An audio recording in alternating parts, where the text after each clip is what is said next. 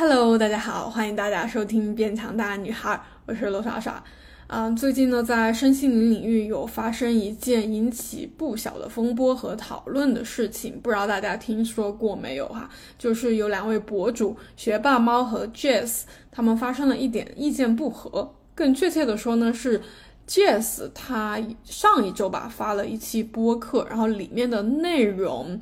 呃，主要是打引号的揭露和控诉学霸猫这位博主他的一些理念和行为，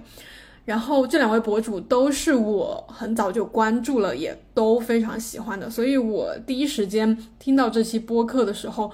就心情还蛮复杂的。然后接下来一周也有一直在关注各方，就是其他人对这件事情的讨论，还有两位博主。的后续的一些回应吧，嗯，其实我本人是不太一般，你们听我之前节目是不太讨论一些当下发生的嗯八卦或者是一些大家互相吵来吵去这样的事情哈，嗯，然后这一次呢，我关注了好几天下来，然后今天为什么想来跟大家聊聊这个事情，就是我通过这样的一次嗯这种风波吧和冲突，然后对。现在我非常感兴趣的身心灵领域的一些理念和自己应该如何选择，有了一些更深入和新的思考。然后我想，很多听我播客的也都是对这个领域非常感兴趣的，所以我觉得非常有必要借着这次的事情跟大家分享一下我，呃，对新的一些感想和嗯如何继续去选择吧，对于这个行业。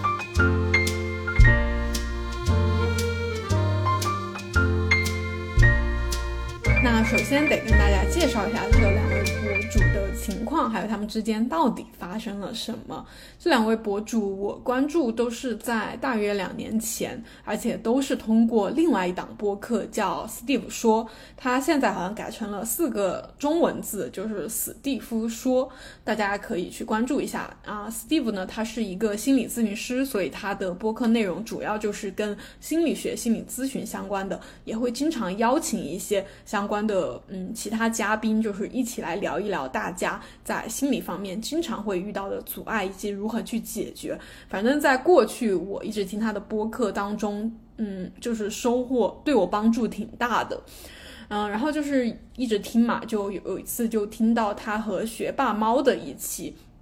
嗯，当时他们讨论的是大概人生意义，就人生的意义到底是什么这样一个很大的话题。然后我自己当时其实是处在一个呃人生，嗯，怎么说很迷茫的阶段吧，大约就是两年前，嗯，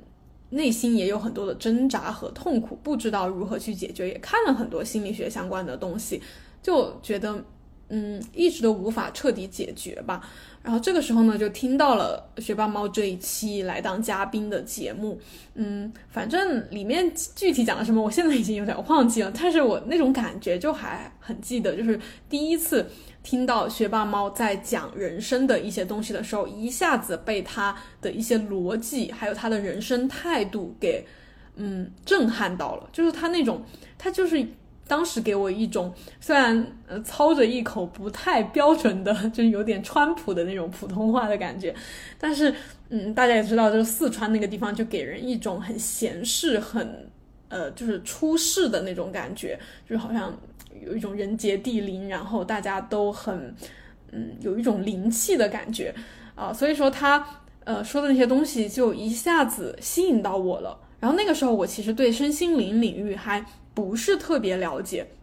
就我记得当时可能就是看了一些类似当下的力量啊，或者是嗯一些小我，就是关于什么头脑的剧情小我，就是也是跟心理学还是有比较大挂钩的一些概念。就那个时候我还怎么说，还是一个挺唯物主义、挺相信科学那么一个人哈，就是对身心灵这些东西会比较认为他们是嗯不太切实际的，有点迷信的这么一个东西。然后，嗯，被学霸猫他讲的这种，就是他不是完全的讲那种神神叨叨啊，或者是一些很不切实际、完全不落地的东西，他又很和你的实际生活相结合，所以我觉得他打动我的原因就是这个吧，就是他并没有呃完全的就是什么那种佛呀神呐，然后就是很不切实际的东西，然后又跟心理学的那种就是嗯一直揪着你的什么就是心理呀、原生家庭呀，还有什么你应该一二三怎么去做呀，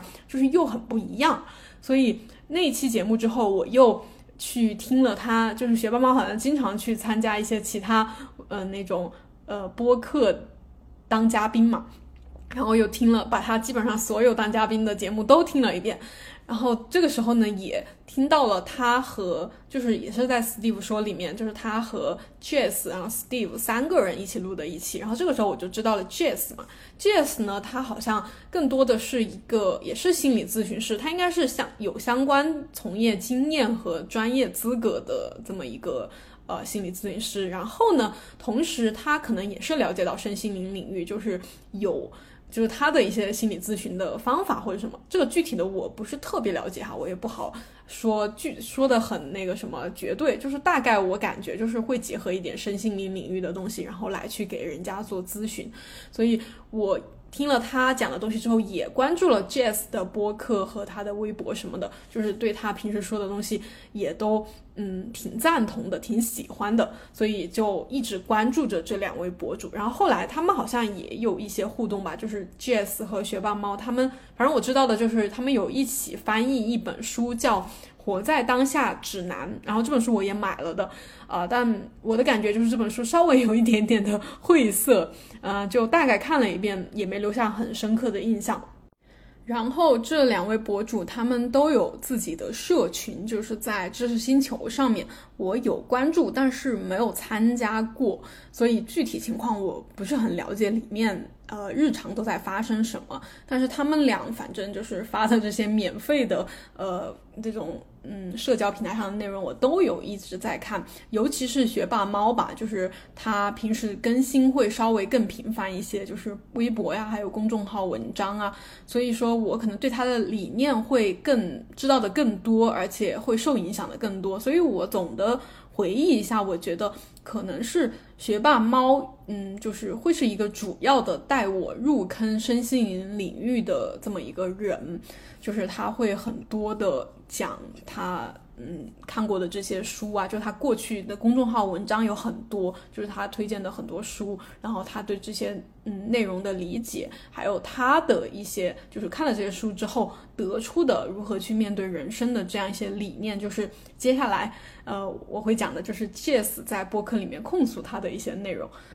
嗯，然后这两位博主他给我的感觉是怎么样的哈？就是，嗯，如果要说具体点的话，就是 Jess 他会是一个我想要去跟他做朋友的。我觉得他跟我很像，很多想法我也非常喜欢。然后他非常的，嗯，给人一种亲近感。然后学霸猫呢，他会是一个我很想要找他当我的老师或者当我师傅这么一个人。大家如果听过他去做客其他播客的。那些节目的人哈，应该都有同样的感觉，就是他由于可能已经完全领悟了，就他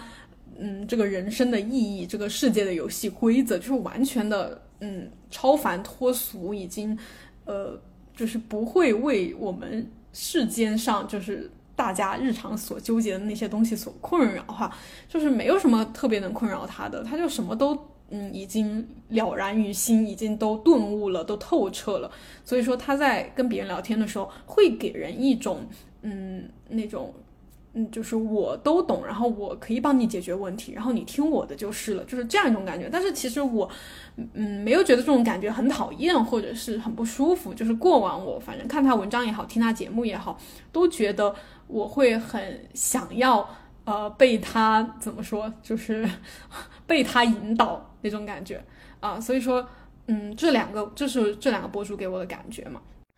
接着呢，就要说到最近发生的到底是什么个事儿哈，就是大约在上周吧，我是在一个群里面首先看到，就有人在转发这期节目，当时好像在一些平台有有下架，然后他们是转发的另外一个链接，然后我就说。怎怎么怎么好像有点什么大事儿发生的那种感觉哈，我就先听了那期节目，就是 Jess 那期，他一开始给我的感觉就是觉得，嗯，他现在不行了，要要把他心里真正想说的一些东西说出来，然后主要针对的就是学霸猫他的一些理念，他宣传的东西，还有他在自己社群里的一些行为进行控诉。然后这个具体的，呃，我等一下分几点来展开跟大家讲我的一些看法哈。反正就是控诉了一堆，然后。呃，觉得他觉得身心灵行业可能有可能会不小心就发生发展成邪教，然后会给大家带来一些不好的影响，大家要注意什么什么的。然后，反正总体来说，我觉得，呃，一方面我知道一些八卦，就是关于我关注的博主他，呃，在他日常的更新的内容当中不会展现出来的东西，然后就知道有点吃瓜的那种心态吧。然后同时呢，我觉得他说的。一些东西也很有道理，就是我确实好像在看身心灵的内容的时候，没有特别去反思到的一些东西，然后他发出来之后，就嗯，就就大家很多人都去评论呀，或者是。嗯，也有很多人，呃，像我这样，就是呃录录播课，然后来表达自己的看法，然后我都有去听，嗯，然后大概可能是隔天吧，还是隔了两天，学霸猫就有回复吧，就在 Jess 那一期播客，他最后他其实也也说了一下，就是啊，不知道学霸猫会不会听这期节目，然后听他听了的话，肯定也会回复一些什么呃类似零极限的那样的一些内容，就是什么啊。清理自己呀，你要放下这些概念啊。其实这个世界上没有什么问题啊，大家都没有什么问题。然后那个学霸猫后来回复的那条微博吧，就是简单的回复了一下，呃，就也有点那么个意思吧，就是都挺好的，就是没有什么问题，就是人都要去需要去面对自己的问题这样一种感觉。然后在他们两个字的评论区里面呢，就是对有一些支持或反对的声音，我也都去翻了一下。反正这种嗯评论呢，就跟很多的大家微博热搜引起一些讨论的话题下面一样的，就是呃，就是我觉得有很多是借着这种事件来宣泄自己的情绪的。当然里面肯定是有蛮多理性的声音，但是我觉得是一部分。然后另外一部分很显眼的就是那些借着这种事件冲突来对呃事件当事人进行一些人身攻击的言论，这个我其实是嗯非常怎么说非常讨厌的，我是非常讨厌你你就事你就事论事嘛，你就讨论这个事情到底是什么样子，你不要因此来宣泄你的情绪，而且是以攻人身攻击对方的这样一种呃。形式，这个我是真的个人是非常讨厌的，所以我这里说一下。所以这个事件就是也没有继续发酵或者引起更大的风波，大概到这儿就结束了。但是就是我想说的，在身心灵领域其实蛮少发生这样的事情，所以我最开始说是一场不小的风波和讨论嘛。嗯，因为这也是我最开始非常欣赏、非常。喜欢身心灵领域的一个原因，就是我觉得在这个领域，不管是博主还是各个流派的老师也好，他们呃或多或少宣传和支持的理论是不一样的。然后，但是他们互相之间不会有过多的争吵和什么拉踩那种感觉。但是，就是举个反例，比如说我很熟悉的健身领域和健身行业，无论是说健身博主，或者是一些健身圈的从业人士。在我这么多年的一个在里面的感受哈，我就觉得，呃，不是说很频繁，但是就是经常吧，会有两个理念不一样的人，就是一方会突然去攻击另外一方，觉得啊你说的不对，你你就是个垃圾，然后我说的才是对的，然后怎么怎么，就是会有一种互呛，然后引起双方粉丝的一个骂战，然后这样的一种我很不能理解的行为哈，就是互相的拉踩拉踩。呃，所以这也是我很我不喜欢健身领域的它的一个方面，对。然后我所以说身心，但是其实很多领域都会有这样的现象吧。但是身心领域就真的是比较清新脱俗的一个领域，就感觉大家都是各自在干各自的，而且互相之间就充满了 peace and love。然后我就觉得很好啊。但是这一次的事件发生之后，就一下子有一点，嗯，让我发现。好像事情并不是我想象的很 那么美好，或者是我们或许可以借着这次的事件展开一些个人的思考。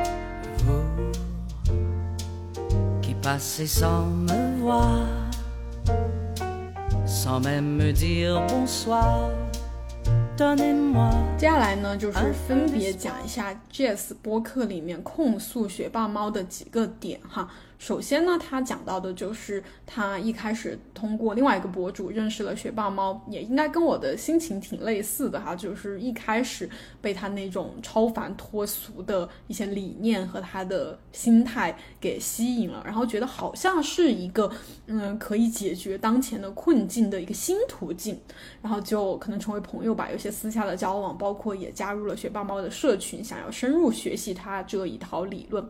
然后他就提到了一个点，在最开始的时候，学霸猫可能还会更像一个朋友一样，就是朋友之间嘛，我们互相交流啊，我有些不懂的问一下你，我有一些不知道怎么办的听一下你的意见，就学霸猫还会有一种呃互相呃沟通求助的这样一种状态。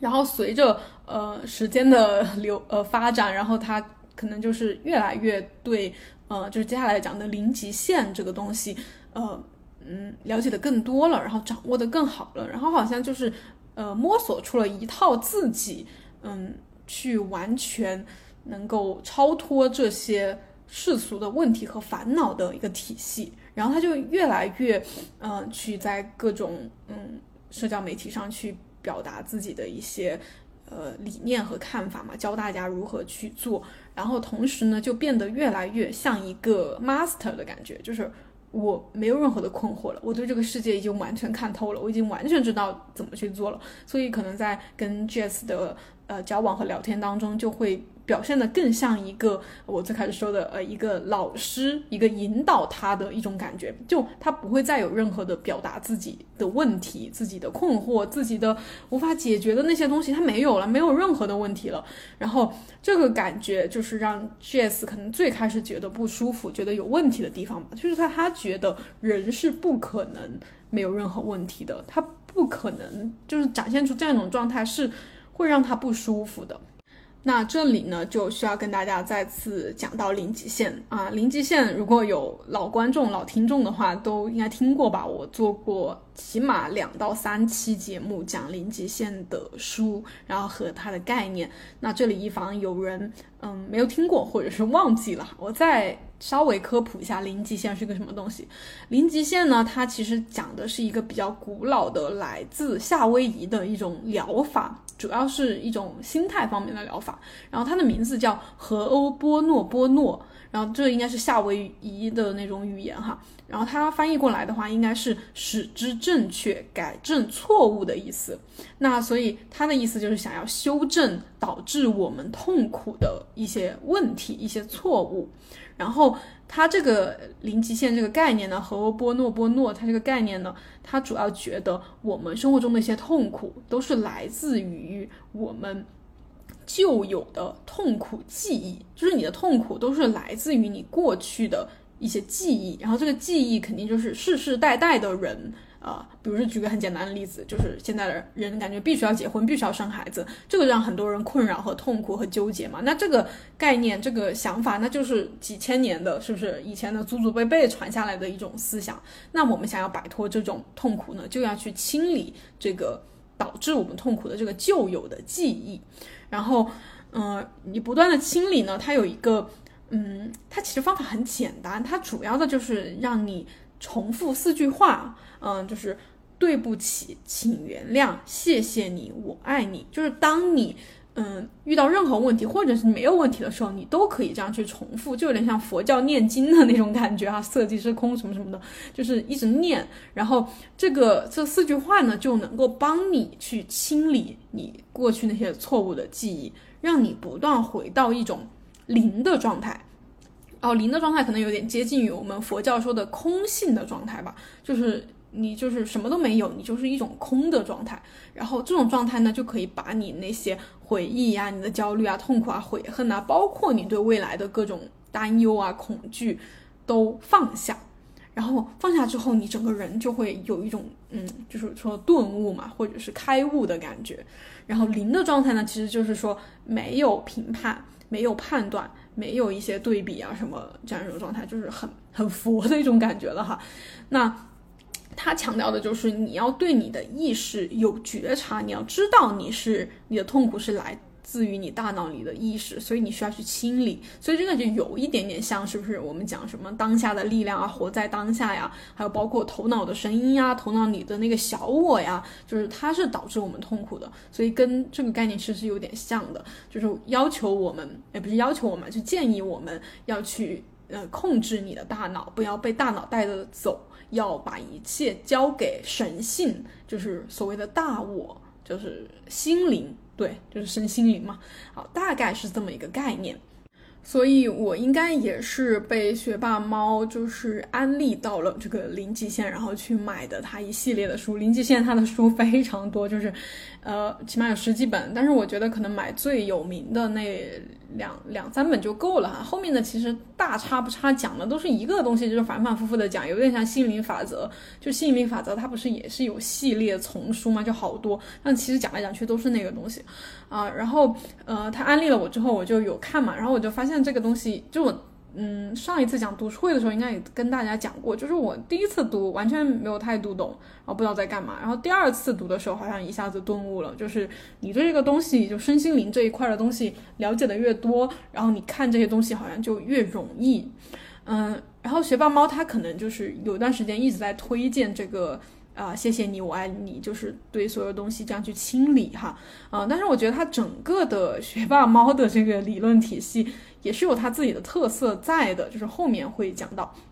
啊，所以零极限应该只是它的一个部分，然后零极限它会给人的感觉就是 Jess 有说到，就好像呃你是零极限方面的导师的话，你对这个世界就是已经完全看透了，就已经有点接近于那种呃。出世的人或者是开悟的人了，就是没有任何问题了。然后我跟你说个什么，比如说啊，我最近好烦呀，工作好烦，或者我老公最近怎么怎么样啊，或者我最近体重减不下去啊。然后不管你跟这个零极限方面的呃导师或者学霸猫哈，就是这样的，你跟他们讲的话，他们都会直接两句话就给你 给你那个什么回过来了，就是说啊，一切都没有问题，你要去清理你自己，清理你自己内心，把他们都清理了就好了。然后这个给人可能。给 Jess 的感觉哈，就是一种很抓狂的感觉，就是觉得好像一切都是我的问题，然后我只要清理就行了，就是觉得，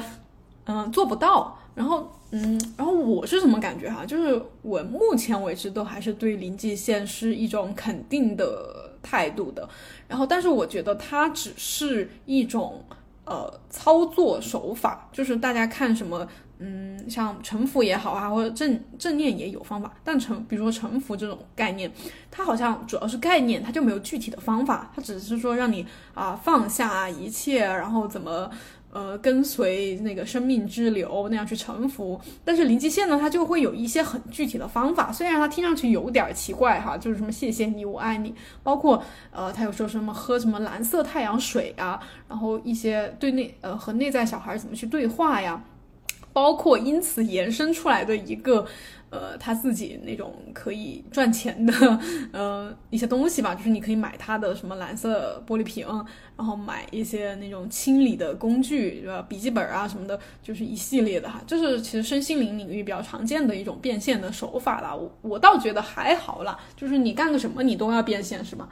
所以这个就有一点。嗯，警惕到大家，就是你们发现身心灵领域各种啊，学霸猫也好啊，他们其实最后都是需要变现的。不管他们搞社群啊、卖东西啊、卖课呀，或者什么，或者是有点像那种募捐，就是你直接呃给他打赏啊什么这样的，呃，就是说你给他打赏的话，就是可以让你的金钱流动起来啊，这样一系列的，其实他们都是一个变现的目的，所以大家就应该警惕身心灵行业。他并不是所谓的，他们都是一群神仙，或者是已经是不是凡人了，就是已经是那种佛呀、神呐之类的之类的东西了。他们要变现，就说明他们还是人，他们是跟我跟我们是一样的人，这个是大家需要警惕的，嗯。然后零极限这个东西，它就有具体的方法嘛？我就觉得它就有点像你日常，呃，比如说拉伸呐，或者是你清理房间啊，就是会给你一些你具体可以做的事情。然后在做这些事的时候，可以把零极限的理念更好的贯彻下去。反正我自己实践下来，我觉得是有用的。就是当我呃内心呃涌起一些焦虑啊、不安呐、恐惧啊、无所适从的时候，我就曾经有开始就是当我现在很烦，我不知道怎么办，我就开始念啊，谢谢你，我爱你，谢谢你，我爱你。就是其实我爱你，谢谢，就是我爱你是爱嘛，谢谢你是感恩嘛，就是爱和感恩，它就是从能量的角度来说是非常高能量的那种情感和心情情绪，然后。你这样不断的重复的话，有点洗脑的那种，其实它是有，它是肯定是有一定作用的。反正我曾经就是这样去用的话，我觉得它会比较的能让我比较快的平静下来。就是包括另外一个还一直没有跟大家科普的那种释放法，就是什么什么释放法，呃，那个也是可以让你在很快有情绪的时候帮你，嗯。就是说紧急处理一下你的情绪，有点像急救的那种感觉哈，所以我觉得是有用的啊。然后就是零极限这么一个东西，然后接着呢就是嗯，对，关注学霸猫会比较有明显的感觉，就是它会有一个氪金学，就是他会鼓励大家花钱，然后去做物质方面的消费和享受，呃，尤其是他最近的一些微博吧。呃，主要就是发他的日常，比如说去买奢侈品啊，或者是进五星级酒店消费啊，吃比较贵的一些食物啊的一些分享。然后我对于这些内容，就是我不是特别喜欢、特别感兴趣，但是我也没有很大的意义吧。我看很多人对这个是有意义的，觉得他天天就发这些什么。呃，氪金啊，消高消费啊，奢侈品啊，然后呃，发一些自己自拍啊，就是我觉得这是人家的自由吧，就是你也没有跟他付费，有没有怎么他在社交平台上发什么是每个人的自由，然后嗯，当然你可以评论也是你的自由了，嗯，但是我觉得就是他发这些是没有太大的问题的，嗯，可能 Jess 对于他的一个。呃，控诉主要集中在他的社群吧，这个我就不是特别了解了，我只能转述一下 Jess 的意思，就是 Jess 有在他的社群里面就有发现，呃，嗯，学霸猫会比较深入的去宣传他的这套氪金学，就是会让鼓励大家去消费，哪怕是贷款负债这样去消费，以及可能会直接让对方给学霸猫打钱。就是比如说，呃，你给我，你最近金钱有卡顿，金钱上有问题，赚不到钱或者什么的，你就直接给我打钱，然后你把钱打给我之后，你的钱就会也会变得更多，因为你释放了自己金钱方面的这种呃匮乏感之类的吧，这种意思。呃，还有说什么，呃，如果你给我一万的话，我就会要求你，就是我会根据你。给我的感觉，我会要求你，比如说给我五万，或者给我，就是我学霸猫会去要求对方给相应的金额，然后具体我不知道有哪些人给了，给了多少，这些都不知道哈。但是这个就听上去可能稍微有点超出我们普通人的认知哈，就感觉有点像是在，嗯，邪教或者是在骗人的感觉。然后他这个理论是基于什么哈？就是说。呃，我们经常经常讲的身心灵，呃，关于金钱方面的概念会提到说，金钱是一种能量嘛，而且是一种比较高的能量。然后这个能量呢，就需要流动。如果你是不舍得花钱的，嗯，你对金钱是一种匮乏感，觉得我不能花钱，我没有多少钱，越花就没了。那么，嗯，那个你的金钱能量就是一种困死的状态，它流动不起来，那你自然就是。呃，只会一直这样没有钱，或者是越来越穷。所以说，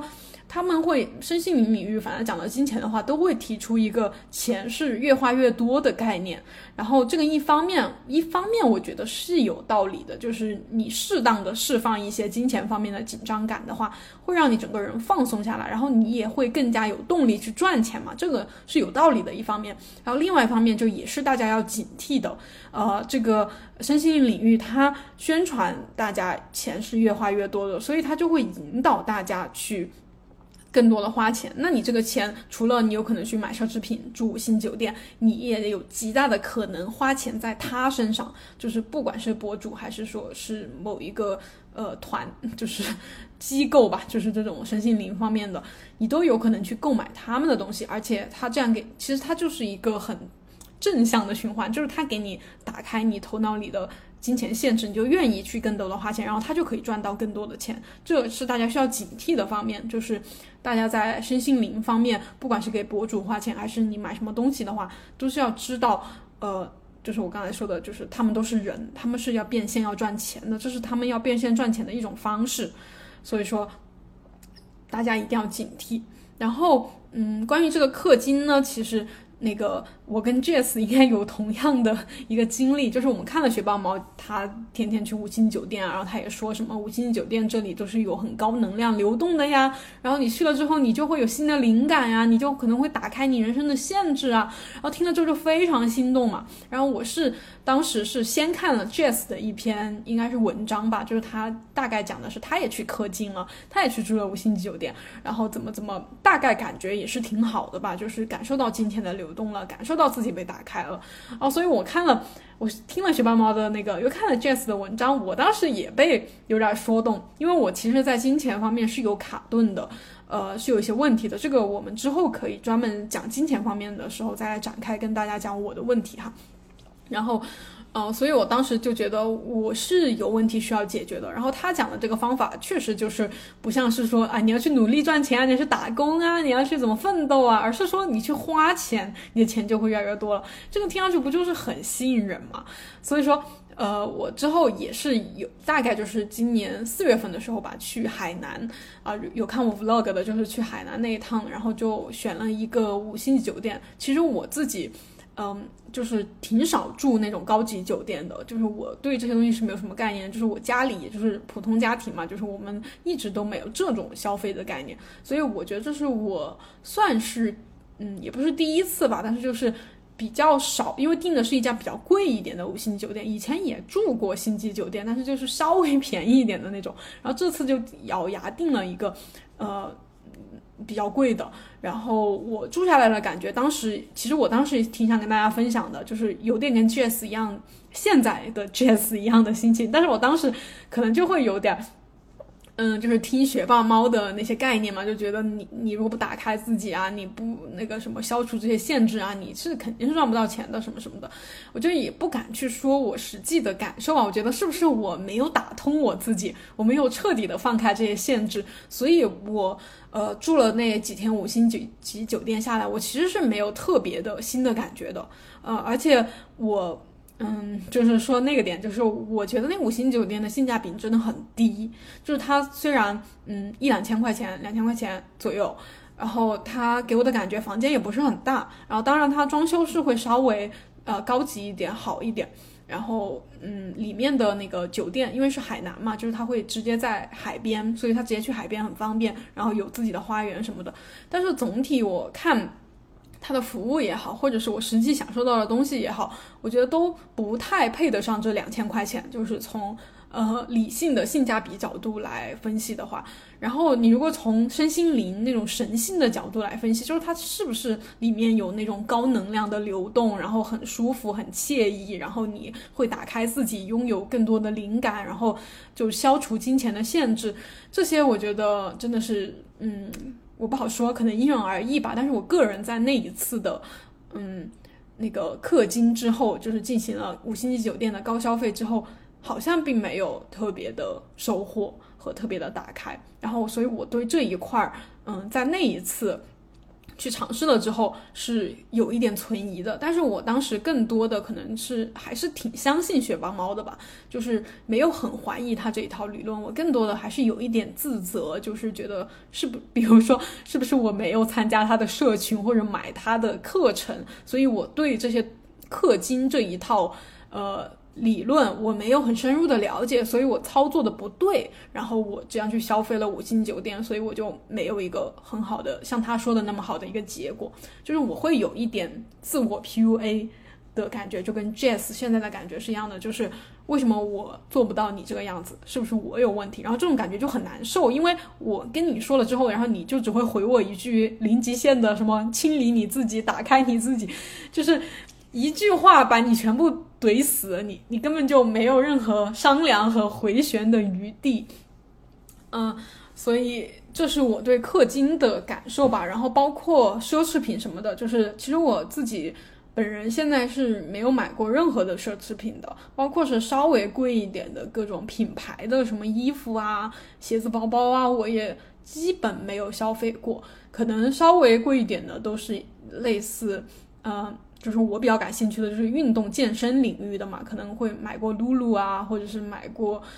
一些海外代购的健身服吧。这个是我在衣服上比较舍得花钱的一个方面，因为我比较喜欢健身，还有健身服呃的那些款式嘛。反正我比较贵的消费就是那些运动内衣，超过比较贵的可能就是五六百块钱，这算是比较贵的了。所以我个人的日常消费的话，不管有钱没钱。呃，我都不会特别高的去消费，因为我对奢侈品的认知是，嗯，我没有觉得它一定是骗人的，因为我觉得奢侈品它是提供了大家一些那种 情绪价值和社交啊，包括嗯你的一种感觉嘛，就是你的钱花到那个上面去，我觉得它。奢侈品更多的是针对有钱人的一个消费啊，当然这里一说的话，我有感觉到这是不是我的限制性信念？就是我觉得我不是有钱人，然后所以我不会消费那些。但是我其实内心觉得，呃，我如果有钱了，假设有一天我真的变成一个有钱人了，就是我在这方面是完全有能力消费的话，我也有可能去买一些奢侈品体验一下。但是我觉得我始终不会变成一个奢侈品的狂热爱好者。就哪怕我有了很多钱，我也不会说天天去买奢侈品进行奢侈品的消费。就是我个人对于奢侈品是，呃，不太感兴趣的。而且我觉得，特别是我们普通人没有这样的消费能力的人的话，是没有必要硬上硬去追求这些东西的。不管你是从。呃，社交上啊，你觉得要呃什么啊，奖励一下自己啊，让自己开心啊，或者是说撑撑场面呀，或者是什么的，或者身心灵领域的这种打开自己的限制啊，我觉得都没必要说硬去消费奢侈品啊，这是我的一个呃那个看法哈。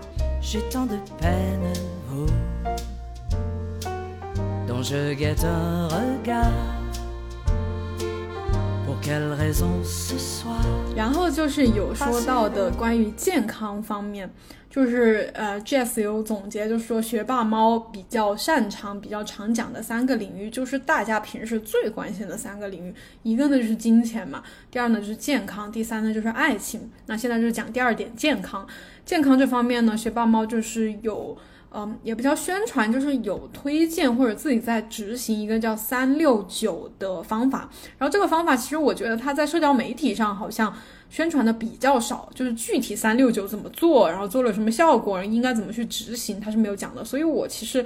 到听到 Jes 讲这个之前，我都对三六九不是很知道它是什么。我估计学霸猫是在自己的社群里面有比较多的讲，然后教大家如何去执行吧。嗯，然后我就看了之后，我就稍微去搜了一下三六九是什么哈。然后三六九它通俗点讲呢，它就是说，呃，你九天之内去执行一个呃饮食方法，然后它就分为前三天、中间三天和后三天，就是三六九嘛。然后嗯。简单一点的那种版本，它应该有简单和复杂那种版本，各种花里胡哨的应该挺多的。啊，简单一点来说呢，就是你呃每天早上起来，你先喝，比如说五百毫升的柠檬水、白水这样的，然后隔半个小时之后呢，就喝五百毫升的西芹汁。这个我是有看，雪猫猫好像有段时间经常就在发他去买那种很好的西芹啊，然后买很好的榨汁机啊，然后回来榨西芹汁喝。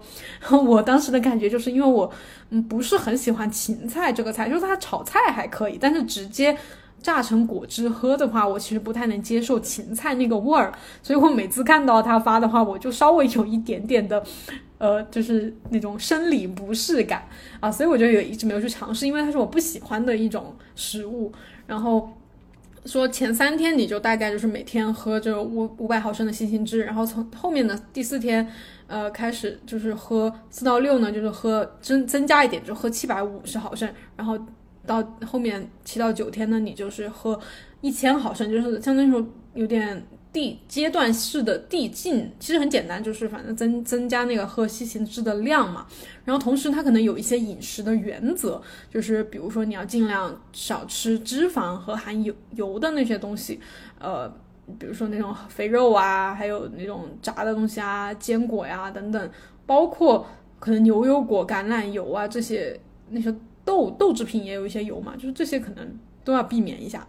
然后就是麸质也要避免，就是一些面啊、面食这些含麸质的东西，嗯，然后这里我看到的，他是说你前八天的午餐和晚餐是可以吃一点主食的，比如说小米、藜麦这种。然后到第九天这一天的时候是全天蔬菜水果，呃，避免任何的主食。嗯，然后如果你要吃熟的东西的话，只能是蒸或者炖，不能去炒。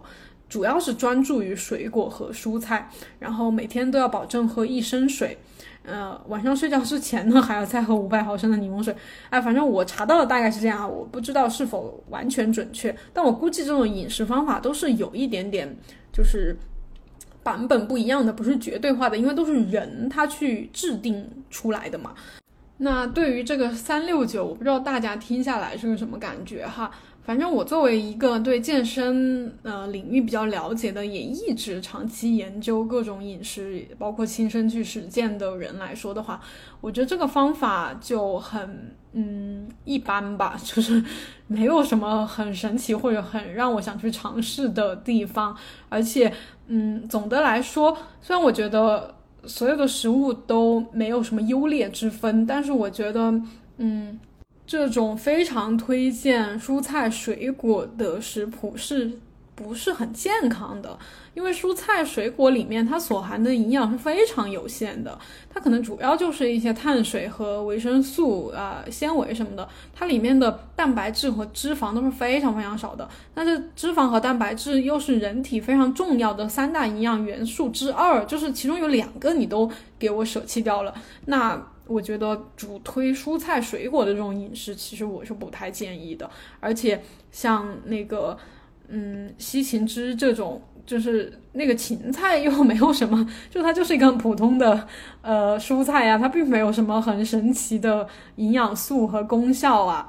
嗯，但如果从减肥的角度来说的话，你避免了脂肪，嗯，它这里面特别强调要避免脂肪嘛，然后它也没有说你可以要多吃蛋白质。所以说，你脂肪和蛋白质两个营养元素你都给我舍了，呃，只是吃蔬菜水果，然后什么现在小米啊什么的，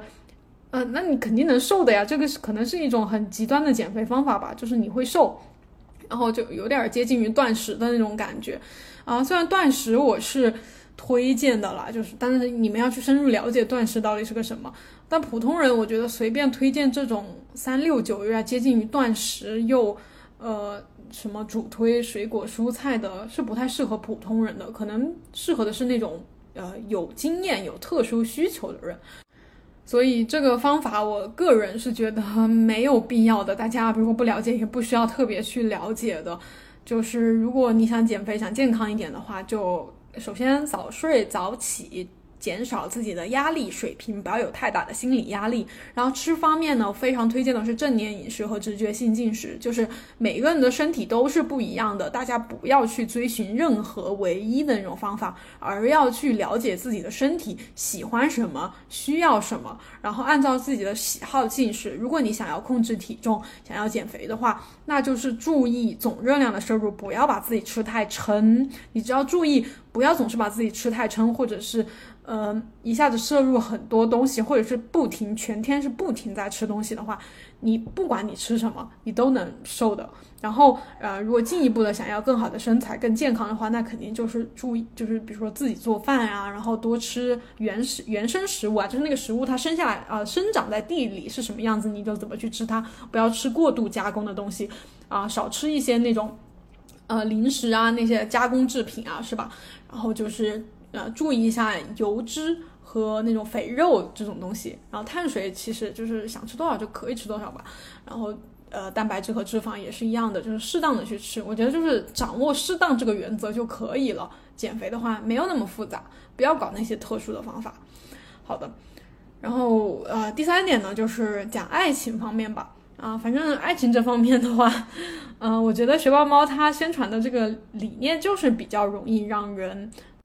尤其是现在的这种女性主义哈，女权的兴起，就是各位女生会更愿意相信他这一套，就是他的那个知识星球不是叫什么霍格沃兹，呃，什么贵妇，什么分校，就是大概是这么一种富婆贵妇的理念，就是主张，呃，除了刚才说的氪金，就是女生嘛，就是我们，呃，要去多为自己消费，去消费那些贵的好的东西。同时呢，在爱情方面，我们要有一种贵妇的姿态，就是，呃，我不会去主动呃追求任何人，然后你们男生都要来有一点，呃，当我的舔狗的那种感觉吧，就是要。把，嗯，那些男性都，嗯，怎么说，让他们臣服于我们这样一种概念，所以这个听上去其实挺好的，因为，呃，大家也知道，就是女性嘛，长期都是被压抑、被男权社会所掌控，所以他宣传这个，我觉得是有一定的积极意义的。然后具体呢，嗯，也是他在社群里面可能就是有分享他的一些。感情经历吧，然后这个 Jess 就觉得，呃，学霸猫是没有尊重到对方，然后，呃，在自己的感情关系也是不停的换新的男朋友吧，就觉得他没有很好的去面对，呃，爱情的这个课题，而是，呃，不停的在 他这样一套体系里面去。啊，为所欲为，然后想干嘛就干嘛，但并没有更好的去和别人发展感情，然后去面对面的解决各自的问题，而是自己开怎么开心怎么来。那这一点呢，我觉得真的就是，呃，因人而异了，就是看各各自的选择。其实我还是，嗯，这方面我虽然我是我态度有点矛盾哈，我就是一方面我自己应该不会像学霸猫这样去做，就是我不会 这种玩弄男人或者是什么。嗯，就是唯我独尊 那种感觉，我我自己应该不会这样去做在感情当中，但是我非常欣赏他这种态度，就是因为我确实太少看到这样的女性，就是有自己独立的思考，然后尊重自己的感受，然后不在意别人的看法，嗯，这样活得非常潇洒，我是很欣赏的，因为我看太多的女生就是在爱情里面委曲求全，然后。被爱情折磨得死去活来，非常痛苦。嗯，我觉得这个是很不好的。所以，如果大家能稍微微的学习一下这种富婆和贵妇的爱情呃理念，我觉得可能可以稍微改善一下我们的在爱情当中的感受吧，或者是爱情的这个课题。嗯，因为我觉得。不是说，呃，天天天学霸猫他这样说自己怎么怎么，然后教你怎么怎么去做，你就一定能够变成跟他一样的。所以我觉得，就是稍微学习一下他这种潇洒的，嗯，呃，以自自我为中心的感觉，这样一种人生态度啊，其实也挺好的。但是还是注意，就是感情嘛，就是你要知道自己需要的是什么。像我就一一直都比较清楚，其实我。喜欢想要的就是稳定的一段感情，在感情当中，大家互相尊重，互相能看见对方，然后我们可以长期的一直互相扶持的走下去。我其实是不太想要把对方踩在脚下，然后让对方怎么来，就有点像一些短视频里面的，就是那种啊，男朋友很听女朋友的话，为她做一切，然后就是百依百顺。其实我不需要这样的呃男人，就是。我不是想要一一只宠物，就是像我家狗一样，就是怎么都不会离开我呀。然后我说什么就是什么呀，然后一直顺从我呀，当我的舔狗啊。我需要的是一个活生生的人，就是我们可以一起成长，我们可以有争吵，可以有一些意见不合的地方，但是，呃，我们彼此深爱对方，我们，呃，想要为对方提供他想要的东西，然后我们愿意一起去成长，一起去看更更广阔的世界。这样一种感觉啊，所以这是爱情方面的一个点吧。然后最后就到了可能 最为大家所嗯怎么说，就是觉得不好的地方嘛，就是因为学霸猫它这种感觉，就是觉得我已经完全的呃看透了世间一切了，然后我的这个方法很有用，然后很能解决一切问题，然后又是一种以自我为中心的感觉哈，就大家都会很。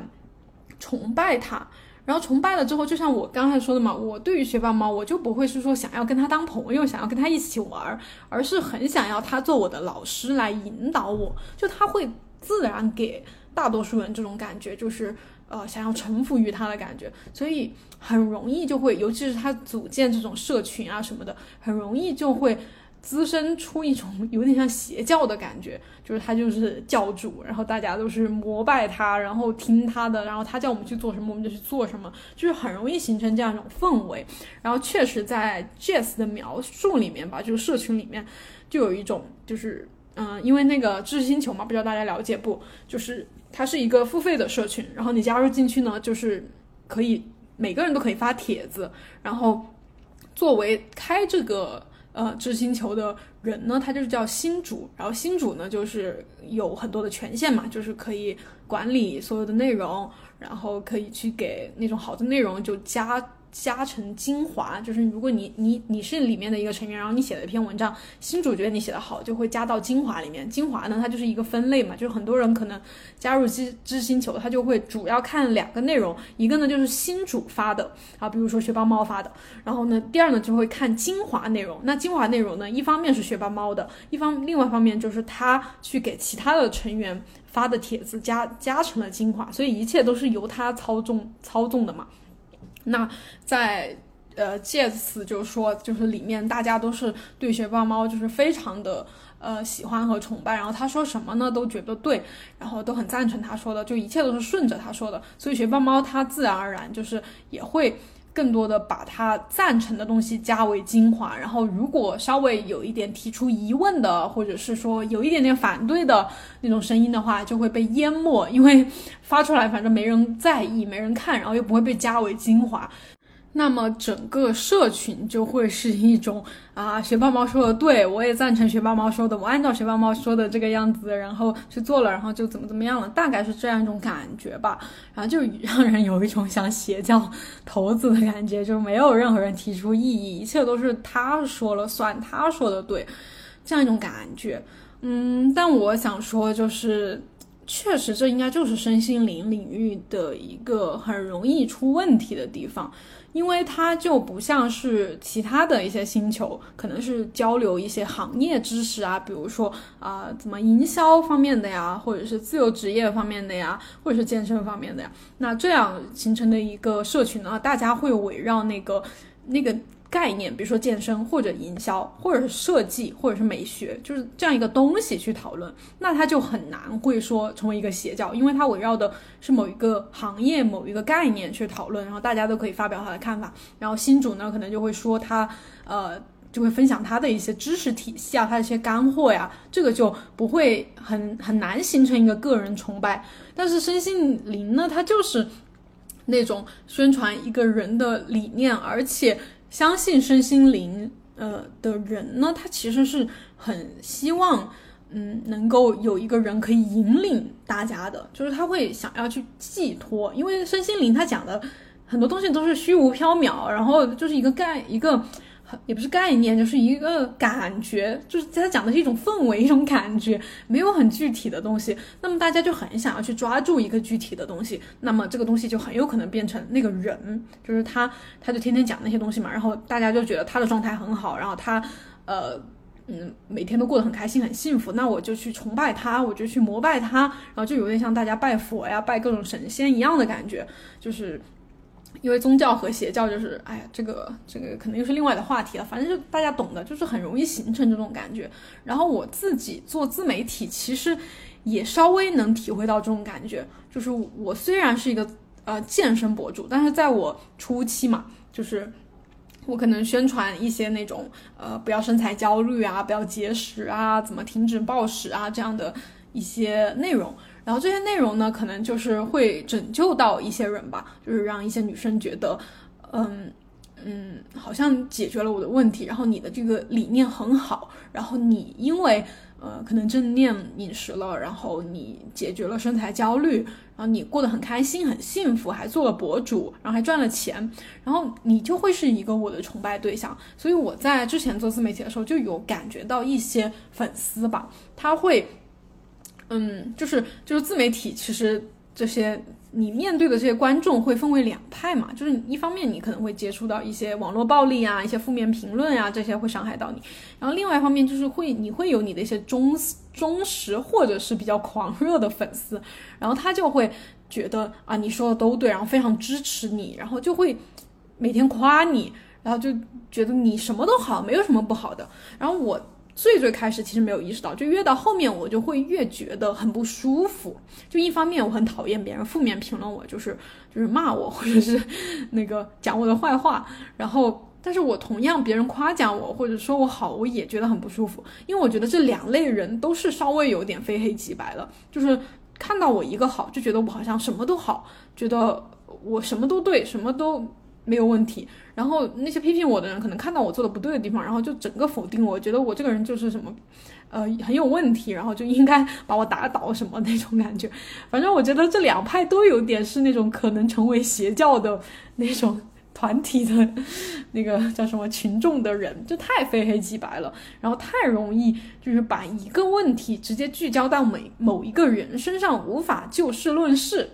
嗯，就是这种感觉。所以，嗯，我就觉得这是第三个需要警惕的地方吧，就是大家看身心灵行行呃领域的任何东西，呃书也好，或者是某人讲的理论也好，看大家的视频、看文章也好，你要去呃理解它的。概念，它传导出来的各种方法，或者是它的一些经验，你去理解，看哪些可以为自己所用，然后你就用，而不要任何的把你的希望寄托到那个人身上，就是觉得哦，我就相信他了，我就关注他，我太喜欢他了，我支持他，我要把他当做我的女神，当做我的榜样。这个真的就没必要，就还是那句话，大家都是人，大家都是活了二十年、三十年或者四十四五十年的人，就是这几十年他能积累个什么东西出来？他真的就能直接变成神了？呃，虽然我们讲那个嗯能量啊或者什么能量这一块，其实我还是相信的，就是就是说那种高能量的人，比如说特蕾莎修女啊，或者是些带领大家反抗，呃呃反抗那种嗯叫什么？不平等的那些人哈，那些领袖，他们是高能量的，但是大家也要知道，他始终都只是个人，很多东西都是你加诸到他身上的一些东西，就是那些东西，呃，更多的就是临界线来说的话，就是你需要去清理的东西，你应该回到零的状态，一种空的状态，就所有一切都是平等的这样一种状态，而不是呃，你比我厉害，你比我高，然后。我就要怎么怎么你，然后你就是我的上级，你就是我的，呃，应该去怎么说膜拜和追，就是说追随的人，就不应该有这样的人。你如果有这样的概念的话，那确实就很容易引发一些邪教的危险哈。嗯，如果我觉得首首先就是最值得我们相信的，只有我们自己本身，然后你做的一切事情。它都只是一种体验，你我还是比较赞成大家来这个世界就是来体验的，有点像来玩游戏的感觉。一切你都是体验，而不要把任何东西用来定义你，用来限制你，用来框住你。就是不要任何东西你都不要，都要警惕、谨防它把你给框住了，然后你变成他的奴隶了那种感觉。不管是减肥、赚钱，然后变美啊，婚姻、家庭啊，然后以后的小孩啊，你的事业啊等等，这一切都只是你体验的一部分而已。关键的就是体验这一切背后的那个意识和感受，要时刻注意自己的感受。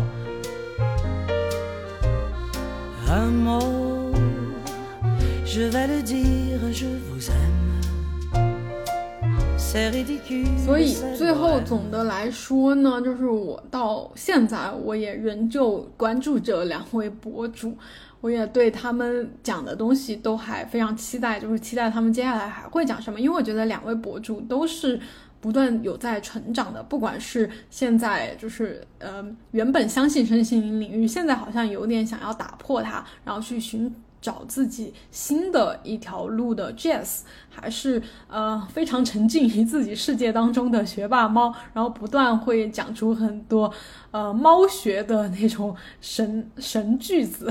就是神理念的学霸猫，我都会继续关注下去。然后嗯，不管他们接下来怎么发展，我都非常的感谢他们在我的成长过程中，就是帮助过我，启发过我，我。真的非常真心，非常的感谢，因为，呃，我嗯有稍微给他们一些打赏，但是没有特别在他们这里消费很多东西，所以我就是真心非常感谢他们免费为大家分享的这些内容和东西。然后呢，关于身心灵领域，其实。最后再说一点我自己的感受吧，就是身心领领域是我其实也也一直挺想加入进来的领域，因为它一方面给我的感觉就是不像其他的学科哈，比如说心理学，你如果要想要从事心理学，你肯定要去呃读相关的专业的大学，或者是或者是参加相关的培训吧，就是你需要去学一套，嗯，就是嗯去获得认证，去获得这个。这个世界一直以来的规则就是，你想要做什么，你就要做这个领域的，嗯，就是专业的去学习、积累经验，然后怎么受到认证，然后之类的哈。然后身心灵领域啊，它由于是一个没有什么很大的怎么说认证啊，还有国家的认可啊什么的这种，它就是一个有一点点所谓的打引号的旁门左道的东西。所以说它这方面就没有什么行业规范。所以如果你想要成为一个，呃，比如说疗愈师或者这种啊，去给别人咨询或者开这种身心灵课程啊，卖课呀，当博主啊，你不需要太多的认证，因为没有人可以给你认证，你更多的就是自己可能看了一些书，然后自己去领悟了一些东西，找到一些方法，然后你就可以呃去呃赚钱也好，或者是开展自己的事业嘛，就会给人一种比较自由的感觉。所以说我本身是一直很向往这个行业的，我很喜欢这种。自由自在，不受任何的规矩的那种束限制的东西，嗯，然后呃，所以我自己也有在考虑想要做相关的一些内容和东西嘛。然后另外一方面呢，也是这个主要是建议大家就是警惕，由于这个行业它并没有什么规范，就像健身行业也没有太大的规范的那种，就里面就会有很多的混子。就是那种来混的人，他有可能包装一下自己，或者是稍微懂一点东西，但其实不太懂。然后他就想要去蒙骗那些小白、那些新手，然后去主要也是骗钱了。然后可能呃，就是这个就是让你可能你对他寄予了希望，然后你去付了钱或者买了他什么东西，但是后来就是发现没有什么。嗯，实质的东西就有点受骗的感觉，所以这个是需要大家一定要看擦亮你的眼睛，要多看、多想、多思考、多去，嗯，怎么说？去看它那个东西到底是什么，然后再去消费。我只能说，身心领域它就是很神奇，它可能厉害的人真的就很厉害，它很有东西，它是真的是接近于开悟的，然后可以，他的东西可以帮助到你。然后，但是骗子也很多，就是他也不懂个啥，然后也没有什么实质性的东西，他也在这里收钱，然后卖东西的也是有的。嗯，因为我本身也是一个想要去进入这个行业的人，所以我在过程中就是感觉自己，就这个东西真的就是看你自己的良心了。你如果想要去搞一些花里胡哨然后骗人的东西，其实也搞得出来。但是如果你觉得你要，呃，需要沉淀，需要去累积，需要去呃更深入的学习，在人生当中更多的去历练，来嗯去验证你的这些理念的话，你也可能还需要很长的时间，有很长的路要走，嗯，就是。大家就是在看的时候，就是多看吧，就是多看，不要轻易的去消费，更加不要因为那些人说什么金钱是流动的，就像我那个播客下面不是大家可以给我打赏吗？我也写的是金钱是流动的，就是不要因为这样一句话就随便的去花钱。你花钱要是真的觉得是有用的，然后量力而行的，不要过于偏执，因为在这样一个。呃，很容易有精神危机，大家很难感受到幸福的时代，就是你很容易就是想要去找一个寄托，想要去抓住一根救命稻草，然后把你已有的东西就是给了对方，然后但对方不一定能反馈给你想要的东西，所以我还是那句话，就是大家唯一可以相信的就是自己，你想要花钱没有任何问题，你花了开心没有任何问题，但是你要相信一切的能量都只来自于你自己本身。嗯，然后还有一点嘛，还有一点讲漏的一点就是身心领域的话，他会我最开始接触他的话，我会有一种觉得我自己高人一等的感觉，就是我比较了解这些沉浮啊、清理呀、灵性啊各种东西，我会觉得我在跟周围的朋友讲，还有我家先生讲的时候，他们都不太懂嘛，然后觉得他们都是俗人一个。最开始哈，我会有这种感觉，我觉得我知道这些东西，因为我最开始入坑了之后，我就买了好多的书，然后关注了很多的博主，虽然没有进行大量的消费，但是也买过一些东西，然后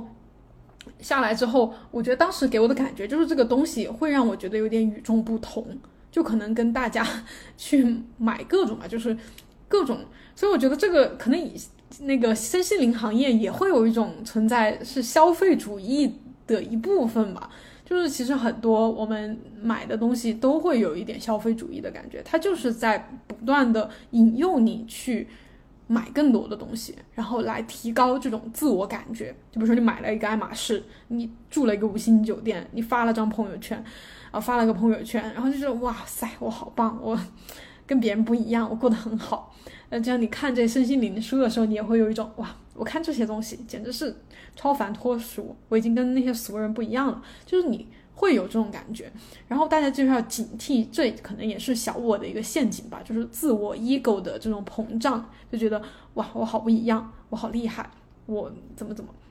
就这种我什么什么我什么什么的，大家一定要警惕，因为它一旦膨胀了之后，就会带来一些嗯灾难性的后果，对。嗯，我自己最近也有发现吧。那，嗯，具体什么，就是下一期再找时间跟大家聊我最近的一些问题和困惑，还怎么去解决的吧。那今天这期讲身心灵行业的啊节目就先到这儿了，非常感谢大家的收听，我们下一期再见啦，拜拜。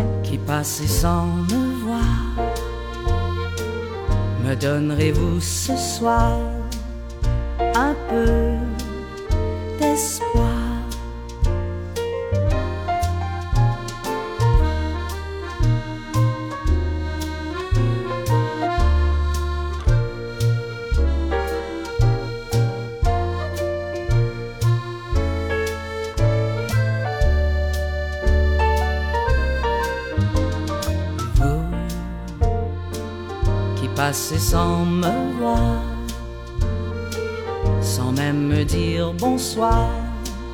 Donnez-moi un peu d'espoir ce soir.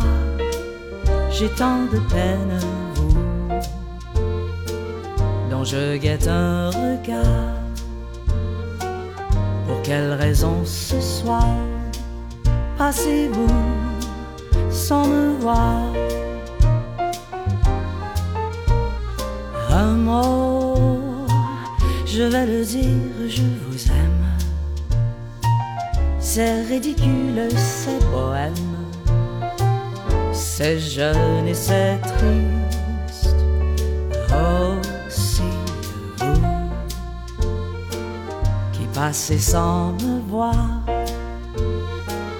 me donnerez-vous ce soir un peu?